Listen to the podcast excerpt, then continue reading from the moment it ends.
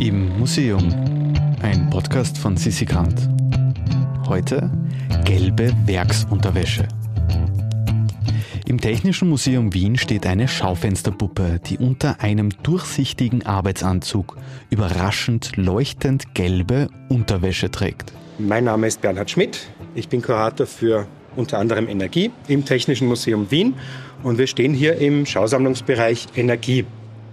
Also wir sehen hier eine Schaufensterpuppe mit einem weißen Arbeitsanzug, der leicht durchscheinend ist und darunter gelbe Unterwäsche.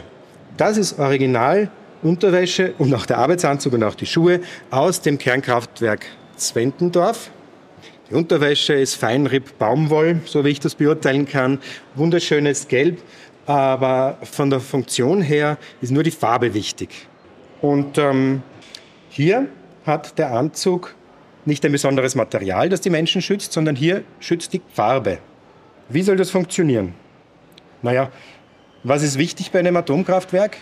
Ich möchte, dass die radioaktive Strahlung drinnen bleibt. Die soll nicht rauskommen.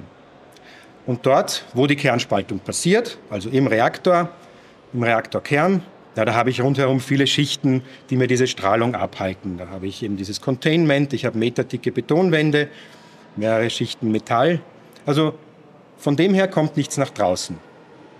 Die Menschen, die aber rein und raus gehen, die können dafür sorgen, dass doch auch durch Kontamination der Kleidung zum Beispiel Material nach draußen getragen wird.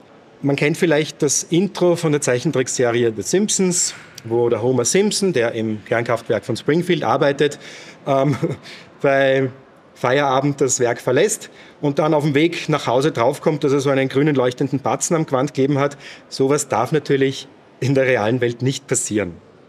Deswegen muss man also, wenn man im Kernkraftwerk arbeitet, sich komplett umziehen. Auch die Unterwäsche.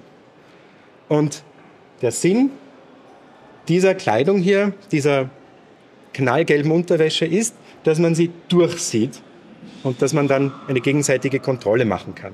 Also jeder, der dort arbeitet, der sieht beim Kollegen, bei der Kollegin, okay, die sind also so adjustiert, wie es vorschriftsmäßig auch äh, gefordert ist. Für uns mutet es vielleicht ein bisschen nach Überwachung an oder nach totaler Kontrolle von den Arbeitenden, Eingriff in die Privatsphäre. Aber in Wirklichkeit muss man ja sich vor Augen halten, wenn ich in einem Atomkraftwerk arbeite, dann habe ich auch eine sehr hohe Verantwortung der Zivilgesellschaft gegenüber. Und ich bin ja auch daran interessiert, dass ich dann eben nicht die Menschen zu Hause oder draußen in Gefahr bringe. Diese Lösung wird auch heute noch eingesetzt in Kernkraftwerken. Es muss nicht unbedingt gelb sein, also es darf durchaus auch ein knalliges Rot oder ein kräftiges Blau sein, aber das ist halt eben eine sehr einfache Methode. Diese Arbeitskleidung im AKW bis hin zur Unterwäsche hat noch eine zweite Funktion.